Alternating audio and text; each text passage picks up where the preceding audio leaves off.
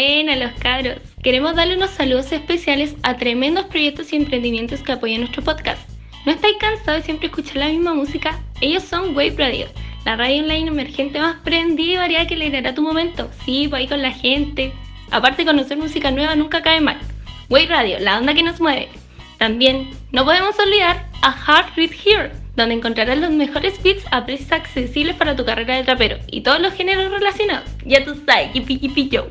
Además, nos acompaña aquí siendo José, donde encontrarás prendas sustentables y súper bonitas. Además que la atención es súper buena. Yo me compré unos pantalones que están súper chori. La ropa es súper retro y cosas así. Ropita súper guapa a precios súper guapos. Y concluimos con Plur Móvil, en donde encontrarás carcasas para vestir a tu teléfono con todo el estilo que se merece. Sí, con todo el flow. Todos estos bacanes emprendimientos los encontrarás en Instagram. Y también dejaremos el link en nuestro perfil. Así que ya, pues póngase video.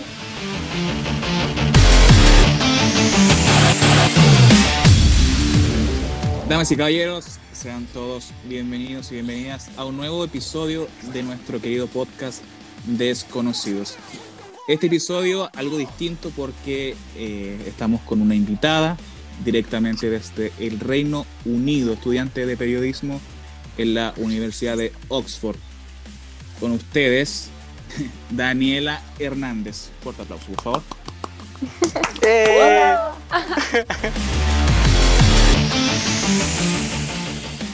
Hola Daniela, sabes que yo a mí me gustaría saber personalmente cómo llegaste a la Universidad de Oxford y, cómo fue el proceso en llegar a Inglaterra, cómo te situaste en el país.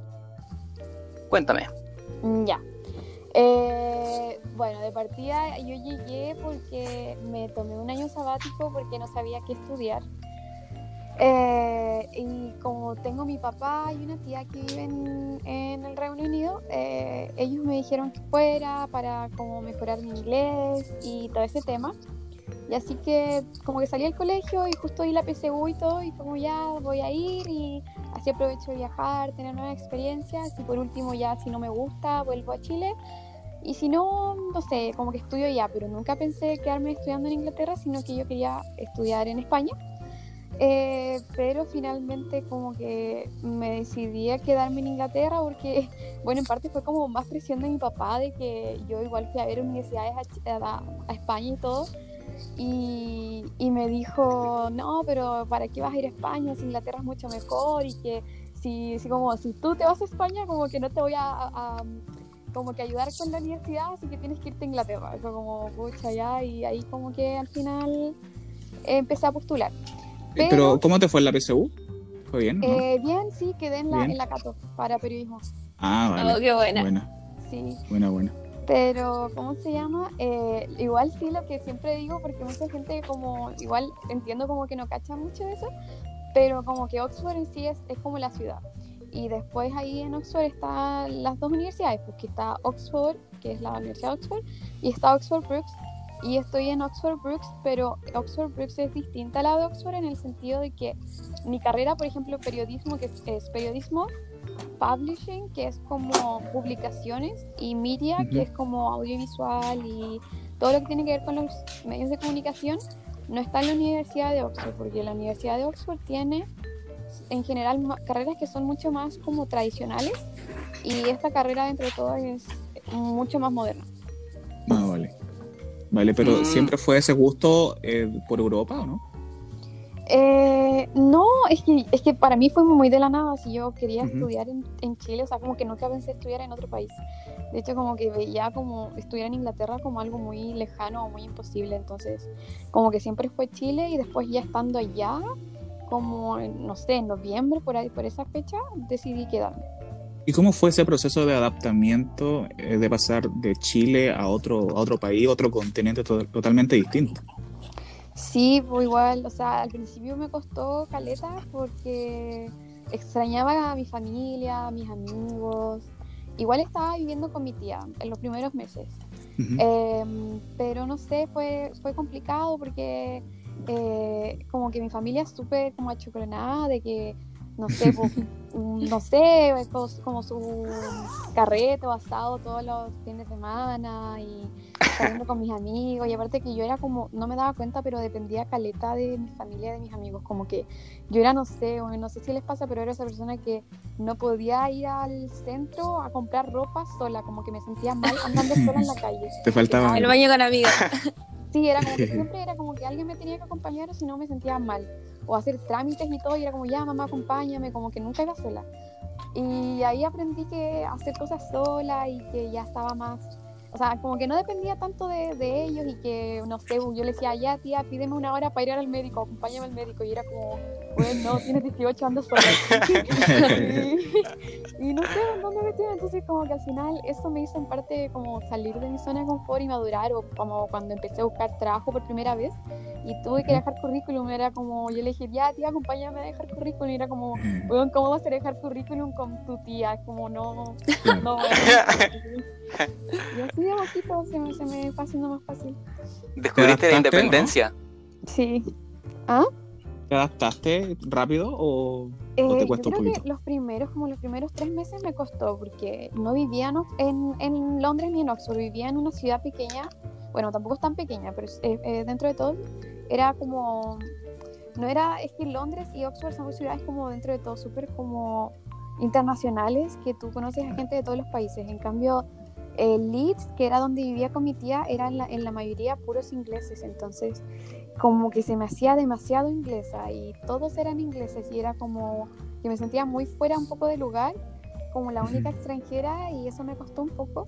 Y aparte que eran un poco cerrados, en especial ahí porque como siempre estaban rodeados solo de ingleses, no estaban acostumbrados tanto a internacionales como, a, como en Londres y en, en Oxford. Entonces ahí sí me costó, pero Después me fui a vivir a Londres y allá fue distinto porque ahí sí conocí distintos tipos de como gente y buena onda y, más, bacán. Bueno, ¿Te costó te costó mucho adaptarte al idioma inglés o, los, o lo dominaste rápido?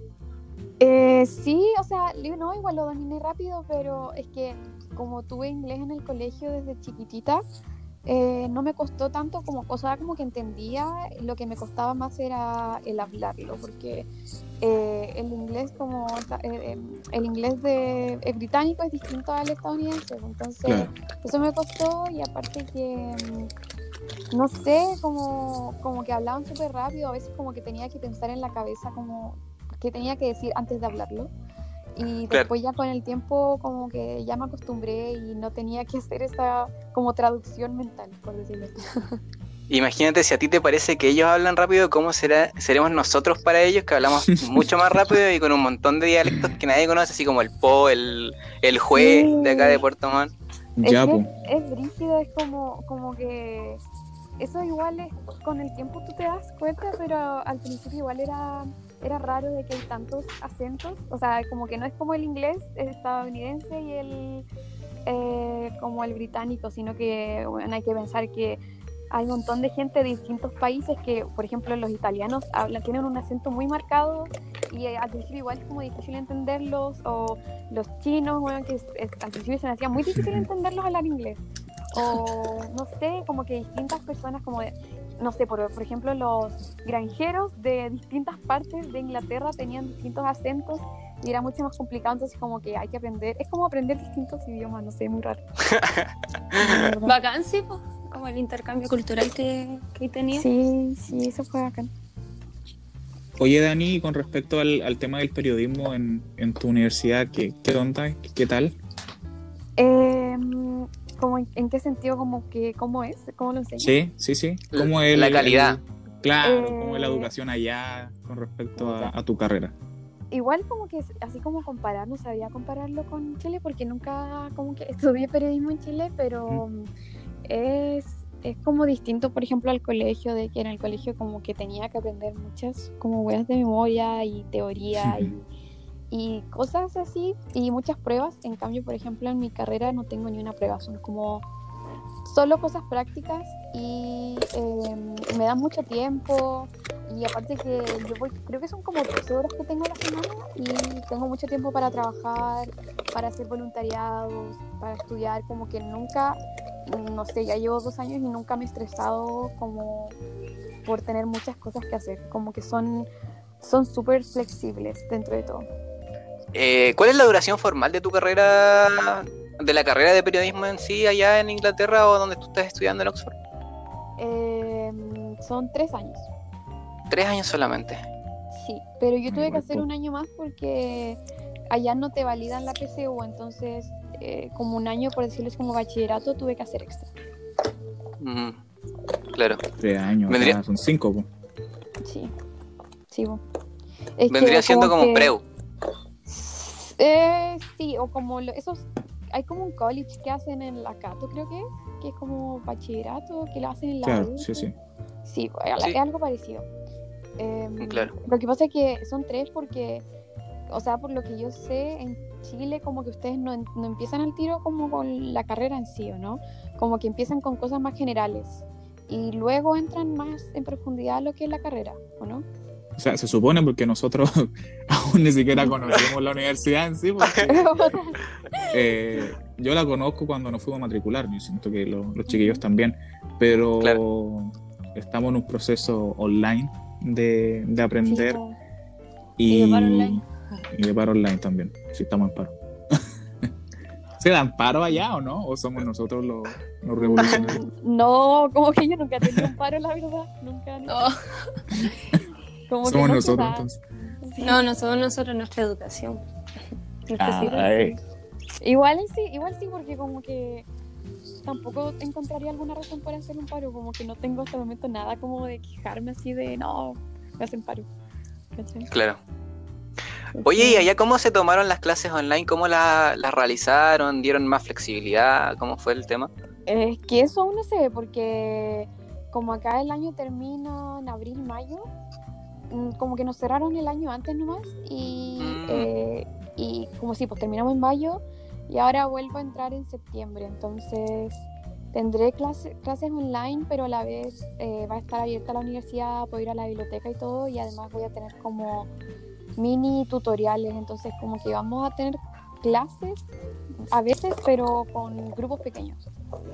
Claro.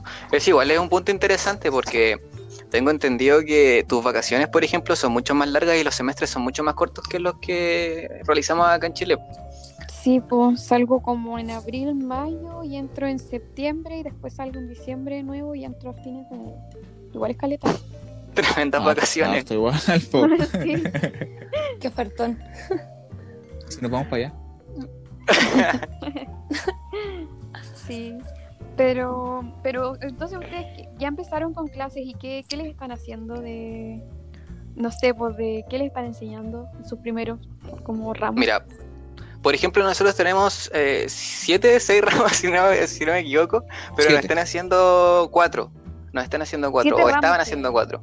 Siete. Igual caleta. Sí, después ¿Y viene el intersemestre, que hay Claro. tres ramos que, los, que serían los que faltaban. Ya ahí después iniciaría el segundo semestre con no sé cuántos ramos en realidad. Pero ya como- es- mierda. ¿Son como ramos relacionados con periodismo? O, o, o sea, ¿qué, ¿cómo son los ramos? ¿Son así como, no sé, por Mira. Matemáticas? No, ya. Eh, ¿Cómo sumar? Tengo Eso una, no se una menciona. que está estudiando, o sea, está estudiando ingeniería medioambiental, no sé qué. Y dije, ya, ¿y te gusta tu carrera? Me dijo, no, es que recién estoy entrando a ver matemáticas de no sé qué mierda y no sé qué. Y es como, ok.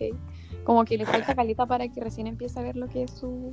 Es que ahí Claro. lo hacen como para nivelar a los estudiantes, yo, porque como no todos recibieron las mismas. Ah, dale. Sí, Claro. Pero igual Mira. es penca, po.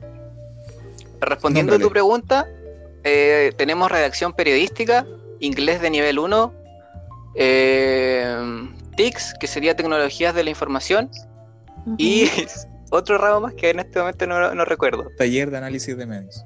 Exactamente. Es, con eso estamos comenzando, por lo menos nosotros. Mm, ¿Cachai? dale, sí, sí, caché, buena. Pero puros ¿Tiene alguna sí. relación? Claro. O sea, no sé. Eh, No, ah, ah, sinceramente no me acuerdo de mis ramos, como que. eh, puta, ¿Quiénes son era- ustedes?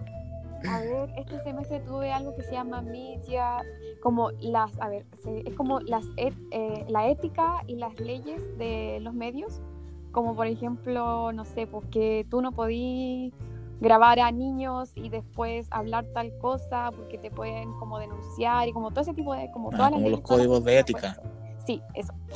Y no sé, a ver qué más.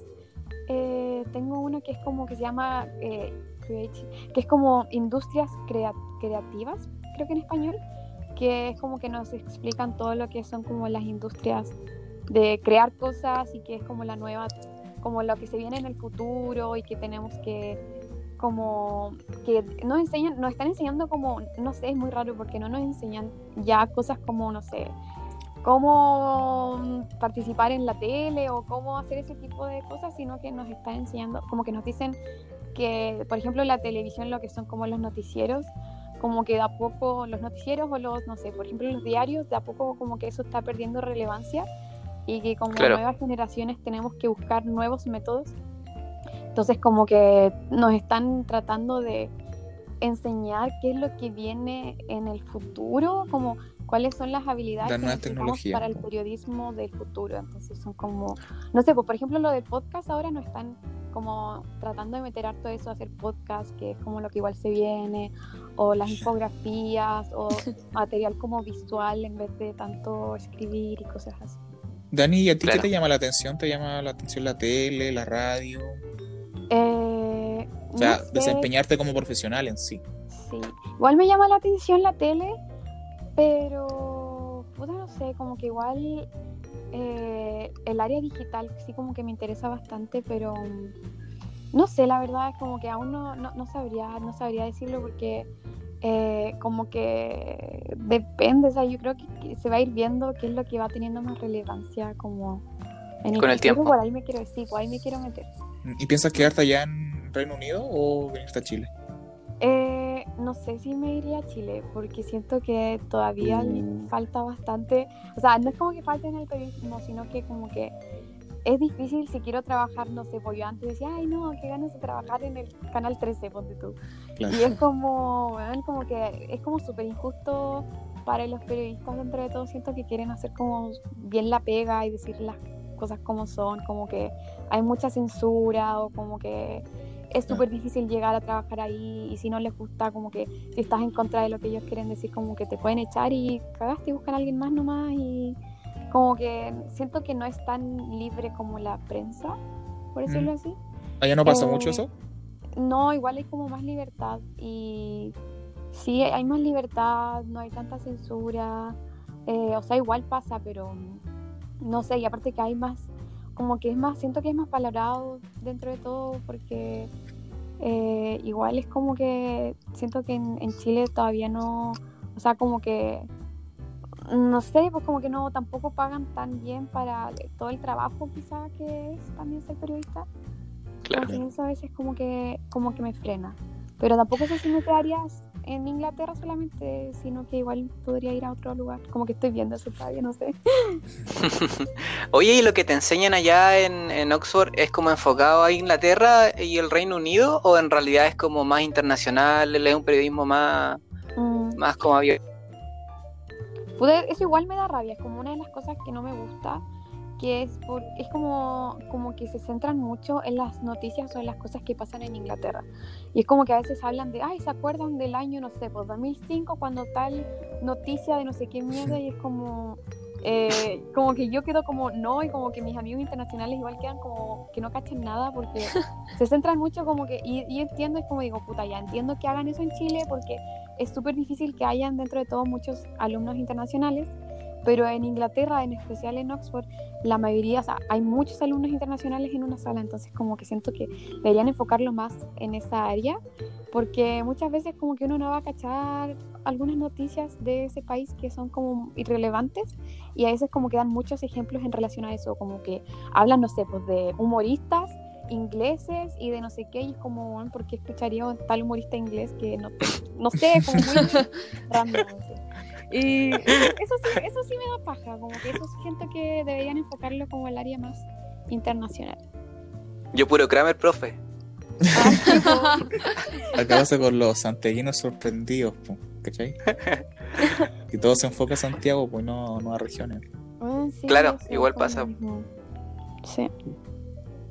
¿Axita? ¿Usted? ¿Alguna pregunta? Yo le quiero hablar de, de otra cosa, sí. Vamos a cambiar el tema al tiro. Vamos a cambiar el Vamos a tema poner al orden. No, que estaba escuchando porque dice hartas cosas interesantes. Pero un tema así que abarcamos con los chiquillos es lo de ser vegano. ¿Cachai? Que, por ejemplo, yo hace un mes me propuse así ser vegetariana por el tema de los animales, ¿cachai? Tener más conciencia con el medio ambiente y bueno, que igual nos afecta caleta en la salud y al mundo. en sí. Entonces, no sé, pues, decir como tu experiencia que tú eres vegana, Em, ¿cierto? Es que es, es como una historia muy larga, ah, pero... Tenemos tiempo, tenemos tiempo. Vamos Sí, por las dos horas de podcast. Eh, estuve, es, es como que estuve vegana como por, no sé, cuatro meses en este último tiempo, pero eh, ahora tuve que volver a ser vegetariana porque es que ya, por eso fue una larga historia, les voy a contar. Ah, eh, todo fue, o sea, como que yo empecé siendo, no sé cómo se dice en, espa- en español, como pece- pesetariana creo. Sí, sí. Tú- Nunca lo había escuchado. Yo tampoco. Ya, en inglés es pescatarian, que significa que como que no comes carne, pero sí comes pescado. Ay, Entonces al principio como que comía pescado y después ya con el tiempo me hice vegetariana y de a poco empecé a ser vegana. Pero, eh, o sea, dentro de todo estaba súper bien y después me dio el virus.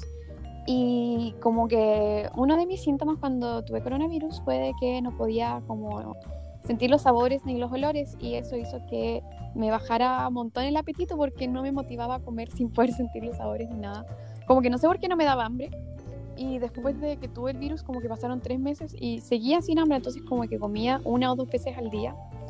Y bajé de peso y después fui, o sea, como que mi mamá es enfermera, entonces ella tiró cacha, así que hay algo como que va mal conmigo. Y ahí fui al médico y me dijeron que como que me hice exámenes de sangre y todo y tenía como, no sé, las proteínas y las vitaminas y en general todo súper bajo. Y me dijo que en parte era porque por eso, como que se combinaba el hecho de que dejé de comer y aparte de que yo me hice vegana, pero como que uno asume de que el hecho de que tú ya comas saludable está bien, pues y al tiro como que vas a estar bien. Entonces, como que una cosa que me igual me explicaron que es una cosa es como ser saludable y la otra es tener una alimentación equilibrada. Entonces, tú puedes como ser vegana o vegetariana y comer como por decirlo así como pura mierda y al final te vas a enfermar igual.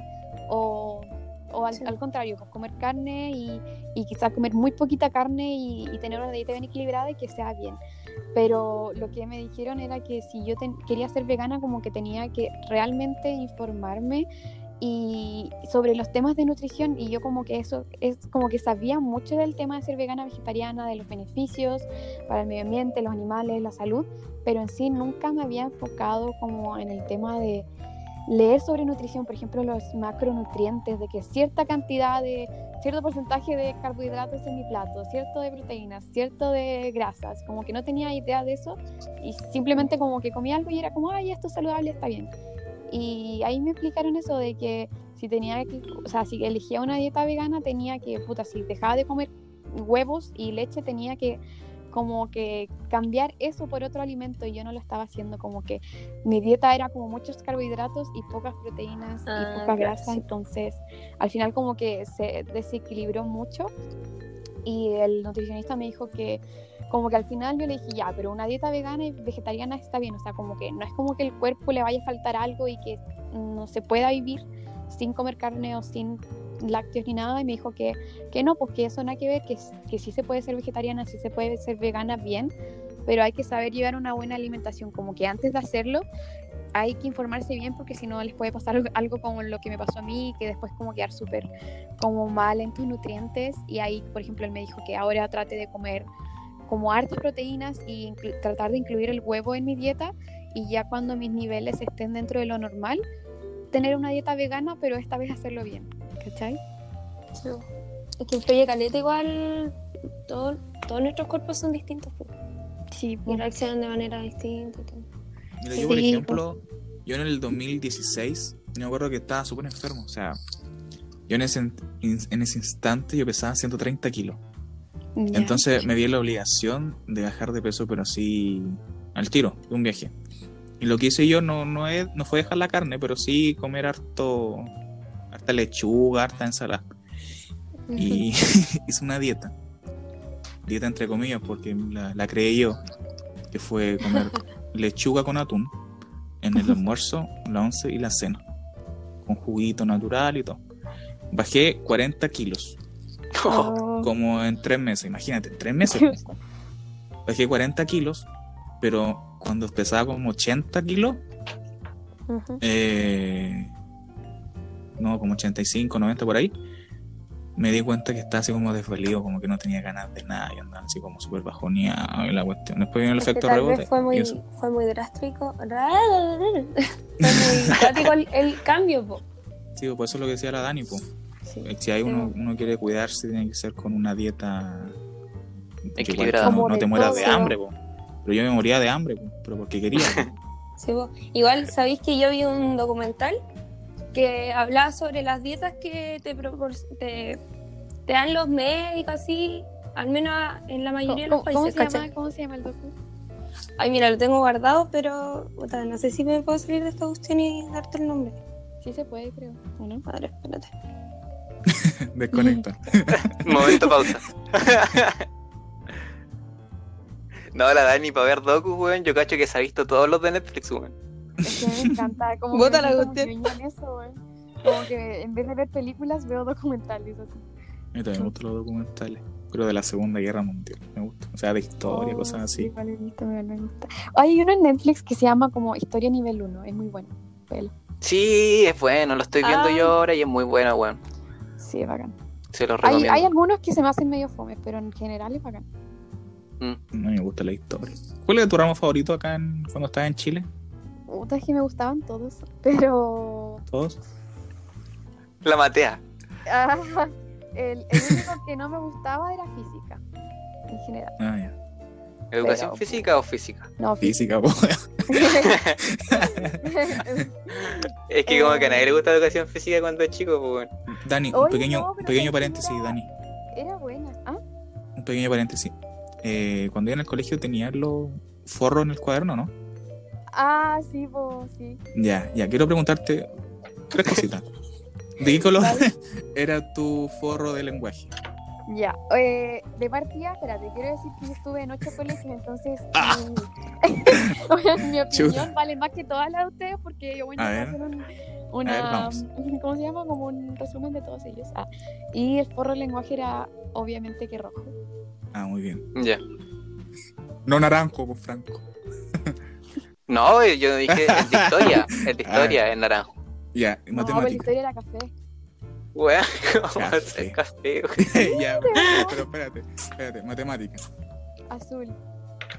Ya. Hoy no lo pillo. Estoy cinco minutos fuera del, del si no lo encuentro. Puta, ya no importa.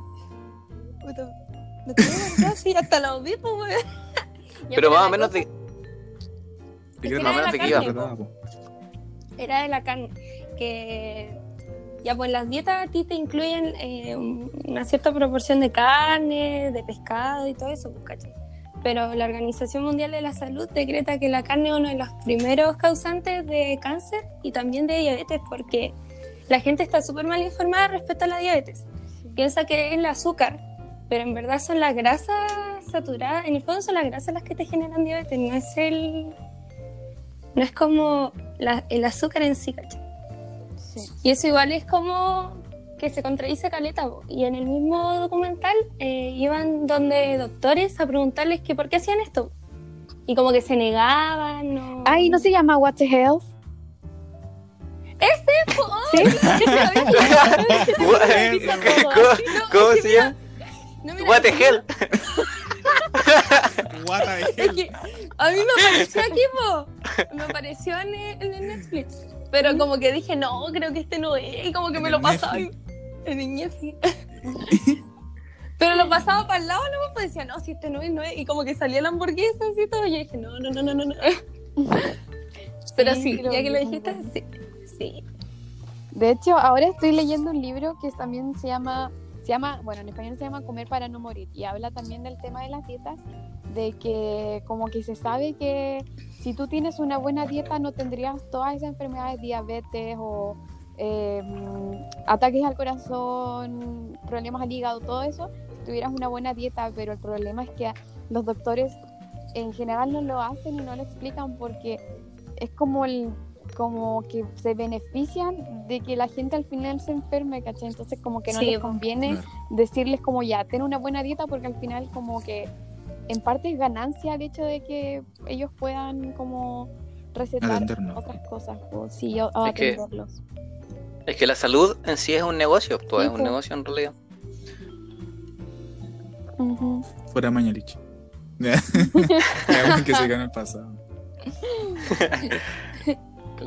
Oye, ¿y tú cómo llegaste a, a- a ser vegetariana? ¿Cómo comenzaste a investigar? ¿Por influencia de alguien? ¿Por tu propia cuenta? ¿Viste algo? Eh, pude, es que yo, es que esto fue muy random, como que me acuerdo, todavía me acuerdo, sí, como que, bueno, fuera de huevo, como que me marcó la vida, así como que fue un antes y un después.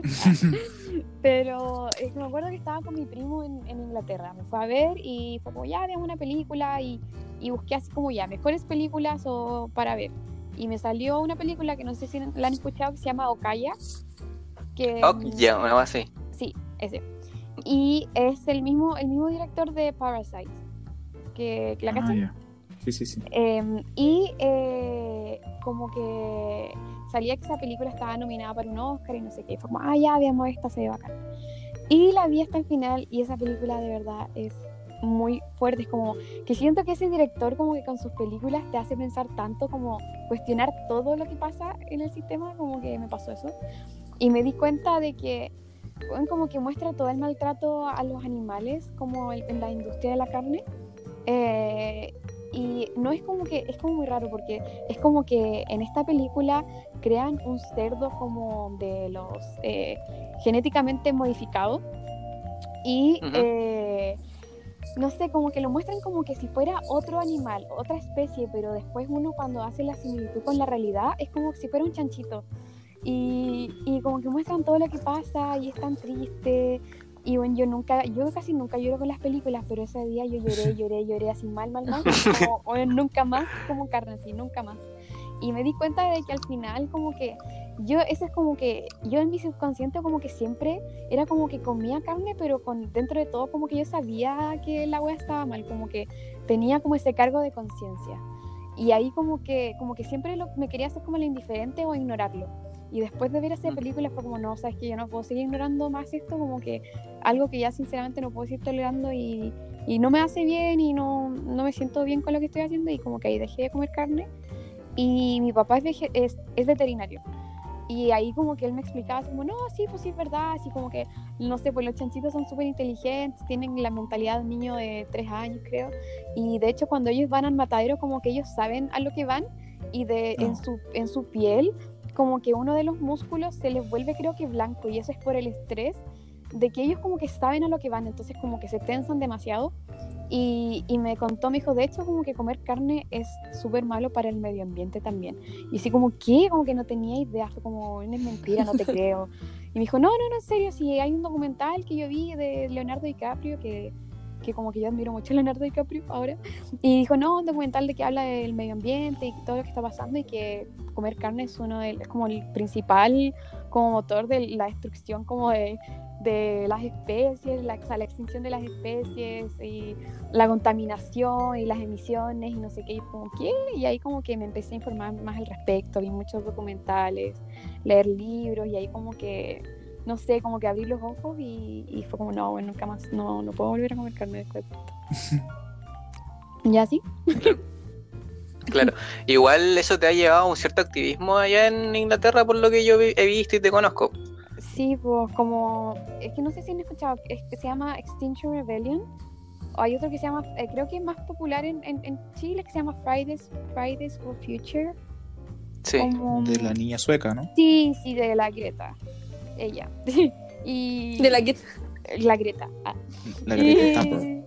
y como que esto es, es muy, muy, con- muy está, está siendo muy masivo en Inglaterra, entonces hay muchas manifestaciones por el medio ambiente y de hecho como que ya el gobierno en Inglaterra declaró emergencia climática eh, para hacer más cosas con respecto al cambio climático, porque como que la gente no asume de que como que tenemos que hacer algo ahora, sino que si no significa como el fin de nuestra especie y del mundo en general, como que la gente no, no está tomando conciencia al respecto. Y, y, yo tampoco, como que antes de ver todos estos documentales, como que me hablaban del calentamiento global o todo lo que pasaba y era como, ah, ya, no, no pasa nada, como que era muy indiferente. Y después ya informándome más al respecto, como que ahí dije, bueno, como que no sé, como que abrí los ojos y dije, no, hay que hacer algo y, y empecé a moverme y, y, ahí de hecho como que, por eso digo que fue como un antes y un después en mi vida, porque ahí fue como no, como que me decidí a estudiar periodismo y dije, no, como que en parte quiero estudiar periodismo para poder informar a la gente de lo que está pasando y como que dedicarme a esto que es como dentro del área medioambiental y,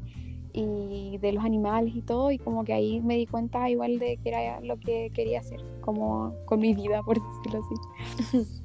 Qué bueno. O sea que a ti te gustaría dedicar tu carrera de periodismo a, a como concientizar en, en, ese sentido que estás contando.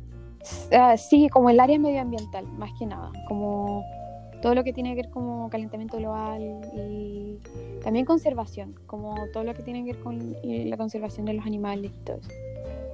Claro. Como que es algo que el... se viene mucho en el futuro, lo del, especialmente lo del calentamiento global. Y el agua, pues que se ocupa caleta en la cama. Sí. ¿Cuánta agua se ocupa? Eh. Mm, deja buscarte el tiro.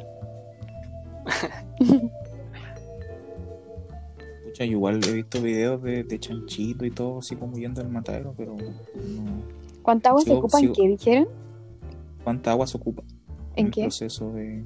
¿De la carne? De carne, Mm. sí, la carne Ay, eh, yo vi que, por ejemplo, en una hamburguesa, en una hamburguesa normal, equivale a bañarte cin- como cinco minutos, un baño de cinco minutos eh, por dos meses. Solo comerte una hamburguesa. Caleta. Bu. 8.700 litros para un kilo de cordero.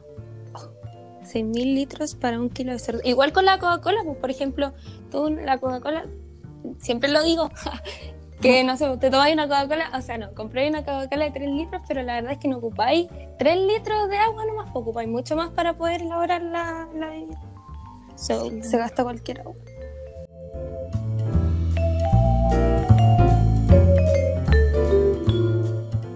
Ya, Dani, tú dijiste anteriormente que tuviste COVID, la enfermedad que nos está afectando no solamente eh, como país acá en Chile, sino que a todo el mundo.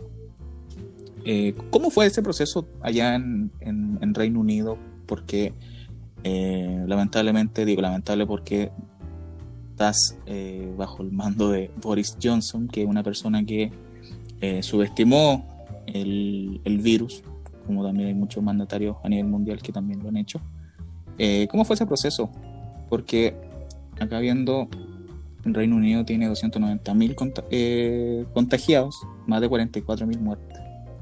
¿Cómo fue para ti vivir ese proceso allá? Eh, sí, igual fue, fue raro porque mm, como, como que cuando empezó todo, eh, que creo que fue como en febrero. Eh, como que eso, pues como que no, lo- no le tomaba mucha importancia. Igual en las noticias como que no se sabía que iba a llegar al, al nivel al que llegó. Y, y era como muy, no, es como un resfriado, no se preocupen, lávense las manos y no va a pasar nada. Y como que todos seguíamos con nuestra vida normal, pues, pero después de la nada como que aumentaron mucho los casos y ahí fue cuando yo me contagié, mis amigos se contagiaron y de hecho yo no sabía como que nadie se imaginó que nos podíamos llegar a contagiar porque como que los casos, de hecho dicen como que había que multiplicar al final los casos por 10 porque como no estaban testeando a la gente, no se sabía que habían tantos casos en Inglaterra y todo. Claro, y aparte también el Mm. tema de la, la gente asintomática, pues, que pasa desapercibida. Sí, pues y hasta el día de hoy como que no testean a la gente asintomática, solo a los que tienen síntomas. Y, y nada, pues igual obviamente fue como, es muy impactante, o sea, ahora me impacta que estoy de vuelta en, en Inglaterra y me impacta que, mm, que a pesar de que fueron el país, como uno de los países con más cantidad de casos y más muertos, la gente como que aún está muy relajada, como que yo de verdad pensé, dije, bueno, después de todo lo que pasaron, como que van a ser súper conscientes. Pero no, si yo llegué así como a Inglaterra y nadie, o sea, nadie usa mascarilla. De hecho, abrieron los pubs hace poco y todos salieron, no hay distancia social, como que nadie está ni ahí. Nadie, nadie está ni como que es como que ya están chatos del tema, de hecho, como que ya chatos del COVID y es como, no, o sea, es que no quiero, no quiero, no quiero hablar más del tema y si me da, me da, como que están muy ni ahí. Y, igual en parte es porque yo en Oxford es como la mayoría, es una ciudad como muy estudiantil, entonces la mayoría es gente joven y, y como que en parte igual le da un poco más lo mismo lo del virus. Claro. No sé si escuchaste la, la declaración de Johnson que decía que mandaba a la gente del Reino Unido a adelgazar para, la- para que estuvieran preparados para la segunda ola. Adelgazar, no, no Sí. Sí, eso dijo. Oye, Nico, tú estás informado, weón. Qué buen Sí. trabajo estás haciendo hoy día. Yo estoy estudiando periodismo. Está bien. A ver, No, Ah, pero ¿verdad? Imagínate, imagínate, por ejemplo, acá nosotros en Chile tenemos eh, más de 300.000 casos. Pero tenemos poquitas muertes, se supone. Se Tenemos supone, 6.000, porque yo no 6.800. pienso bien. Sí. ¿Cómo lo ves tú de allá, la situación de Chile? El tema de, de Mañalich, el tema de las medidas, yo siento sea, un poco Yo estuve- yo- bueno, yo estuve en Chile, eh, sí, de, hecho llegué hace poco a Inglaterra, como que fui para Chile. Y. mm, Puta, no, como que lo, yo siento que Mañalich como que las cagó. Como que siento que íbamos bien hasta el momento en que dijo. Como que hasta Piñera salió hablando de la nueva normalidad, que habla, que ab- abran el mall, porque ya al volver a abrir todo, y hizo esa wea como justo antes casi del pic. Y, y yo cuando vi eso dije, no, aquí como que yo sabía lo que venía, dije, aquí va a quedar la cagada porque en Inglaterra pasó lo mismo, como que en Inglaterra eh, se sabía que iba a venir el pic y como que se venía rumoreando que iban a cerrar todo, pues, como los pubs y todo, y la gente en vez de cuidarse, todos salieron así como a los pubs y a carretear, así como, no, salgamos así como si no hubiera un mañana porque lo van a cerrar y después no vamos a poder. Claro. Entonces, eh, yo siento que en Chile igual pasó eso de que al final la gente iba al mall y nueva normalidad y que vayan a comer con sus amigos y cosas así, siendo que como que decían, no, es que la Organización Mundial de la Salud dice que la nueva normalidad y no sé qué, pero muchas, o sea, como que esas indicaciones, no, enten- no sé si no entendían o que no lo hacían a propósito, no sé la verdad como, como tanto, de que esas indicaciones iban igual para países europeos o países que ya habían pasado el pic, no Chile que recién iba entrando a esa etapa. Países primer mundistas, po, o sea, nosotros estamos en vía de desarrollo. Y Sí, eso. pues, y a- aparte de eso, de que, como digo, hasta países como Estados Unidos, Inglaterra, de que dentro de todo te- tenían, tienen muchos recursos, aún así no pudieron con todo. Y como que después de la nada Chile ya no abramos todo y no sé qué, como que yo quedé muy impactada. Yo No, y siento que aparte, eso estuvo mal. aparte, aparte que también afecta mucho el tema de la estación, pues allá en Europa estaban saliendo del invierno y nosotros estábamos recién entrando al invierno. Sí, po. sí, también. Entonces, igual encuentro bien el tema, por ejemplo, de las mascarillas, de que sea obligación, porque acá no lo es todavía y eso que ha pasado caleta y aún no lo hacen obligatorio, como que creo que ahora están recién pensando en hacerlo obligatorio, pero nadie anda con mascarilla, entonces eso igual como que afecta bastante. Eh, y apar- apar- aparte que ahora están abriendo todo, todo en Inglaterra, entonces Em, no sé, mis amigos me decían el otro día que querían hacer reservas para ir a un pub a tomar algo y estaba completamente como reservado. Como que la gente estaba en las calles así, como todo súper normal. Pero en su totalidad, o sea, el 100%, por ejemplo, acá en Chile, en, Los Ríos, la región de Los Ríos y en Aysén, eh, se iban a abrir los, los cines y en Aysén no hay cines. ¿Cachai? Entonces iban a abrir los restaurantes también, pero con un 25% de su capacidad. ¿Cachai? O sea, de a Eh, poquito. O sea, aquí se supone que no, pues lo, lo abren, pero obviamente no puede estar tan lleno y creo que son máximo seis personas por mesa. Em, pero no sé, pues ahora van a abrir los gimnasios y de hecho es muy raro porque como que antes decían ya, quédense en casa, no salgan y ahora como que sale el primer ministro hablando y diciendo ya, tienen que salir, vamos a dar 20% de descuento en los restaurantes y la comida, así que salgan porque hay que ayudar a la economía, a que salgamos de esta crisis y tienen que ir a comer y no sé qué, es como, como el- al tiro el discurso como cambiando y muy, muy, se me hace muy raro todo. Bueno, acá en Chile la, situación no es, no es tan distinta, po, o sea, Sí. la gente igual tiene que salir a trabajar porque si no, ¿de qué come? O sea, la Sí. gente dice, pucha, quédense en casa, pero a lo mejor pucha, tienen la despensa refri llena de cosas y hay gente que se está muriendo de hambre en realidad. Sí, pero igual creo que ahí, ahí es como distinto porque eh, yo siento que en, en Inglaterra, por último, por ejemplo, a mí me pagan el tiempo que yo no estuve trabajando, todavía aún no trabajo, y me pagan el 80% del sueldo por yo quedarme en mi casa haciendo nada.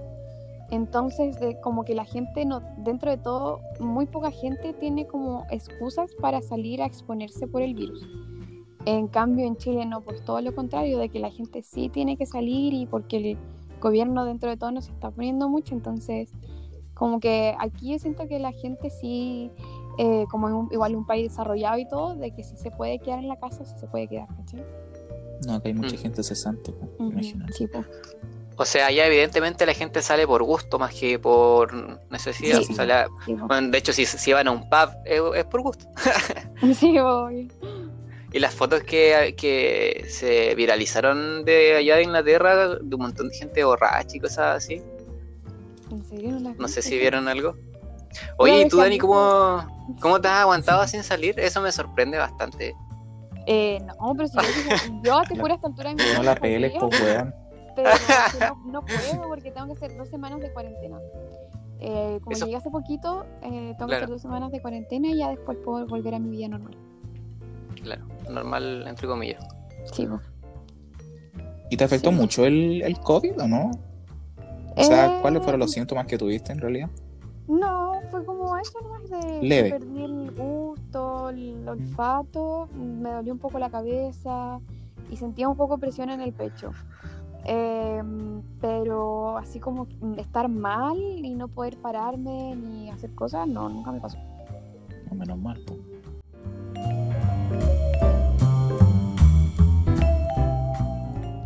¿Cómo fue que comenzaste a hacer tus videos que igual te han viralizado en cierta forma? Porque cuando te contagiaste recién, harta gente llegó a ti como preguntando. De hecho, tú misma mencionas que estás como un poco ya saturada de tantas preguntas sobre el COVID.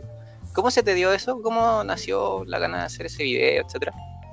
Eh, no sé, es que como que el protocolo cuando llegué a Chile como que me dio tanta rabia como, como fue todo y sentía de que dentro de todo como que tenía ganas de que la gente supiera igual cómo era el protocolo para entrar al país y en ese momento igual mis síntomas eran raros, como que no estaba considerado dentro de, del virus, o sea, de síntomas de coronavirus que es perder el olfato y el gusto.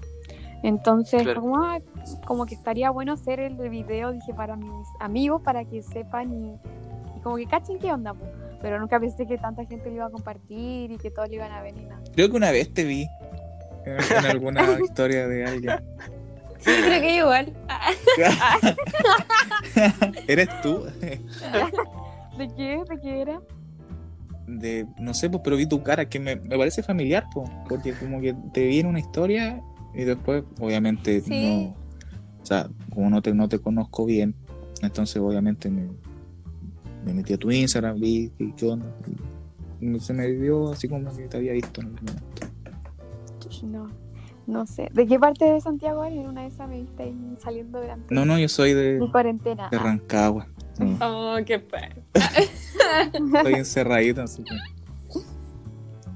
Sí, eso es lo más chistoso de nosotros, porque todos somos de distintos lados y no nos conocemos. Sí, es parte del podcast.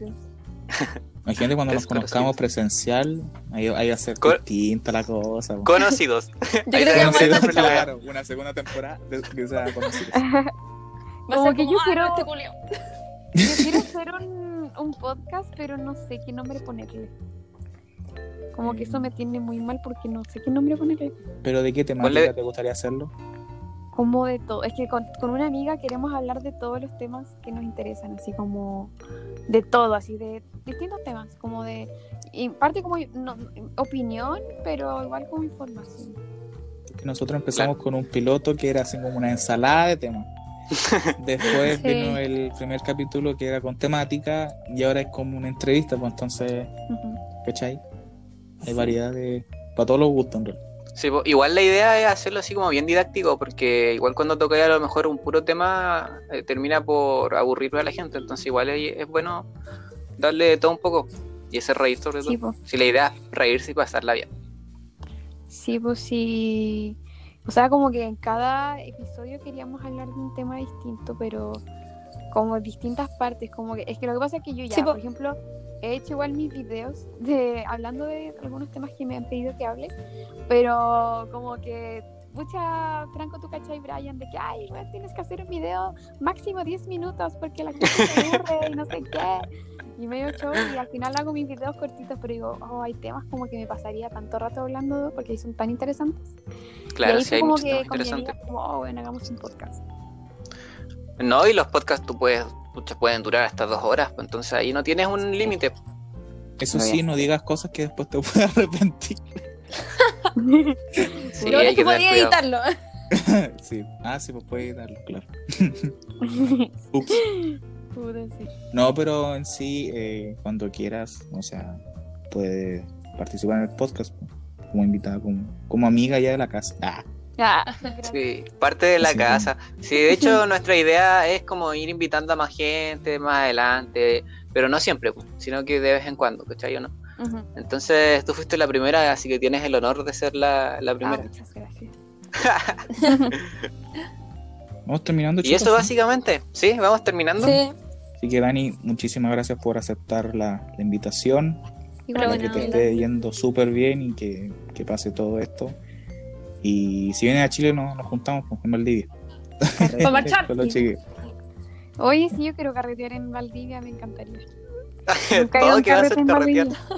Ahí, ahí- ahí con Franco coordina.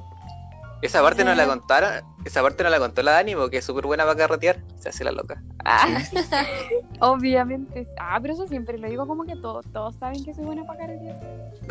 parte de ti. Es como mi, mi fama de buena para el carreteo. ¿no? Qué triste. Pero Ya, sí. Dani, muchas gracias por participar. Nos vemos a todos los que nos están escuchando. Y gracias, por llegar hasta acá, nuevamente. Muchas gracias, que estén súper bien. Chau, chau. hasta la próxima.